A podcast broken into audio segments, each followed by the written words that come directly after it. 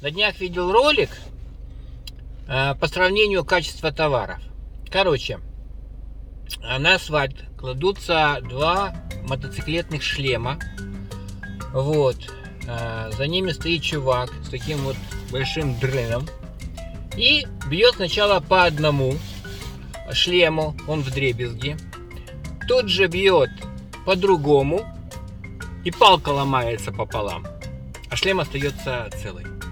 И тут же появляется логотип вот этого мотоциклетного шлема. Это я к чему? Это я к тому, вот для чего вам нужен YouTube, Facebook и реклама таргетированная. Вот так вот показывать, демонстрировать качество своей продукции.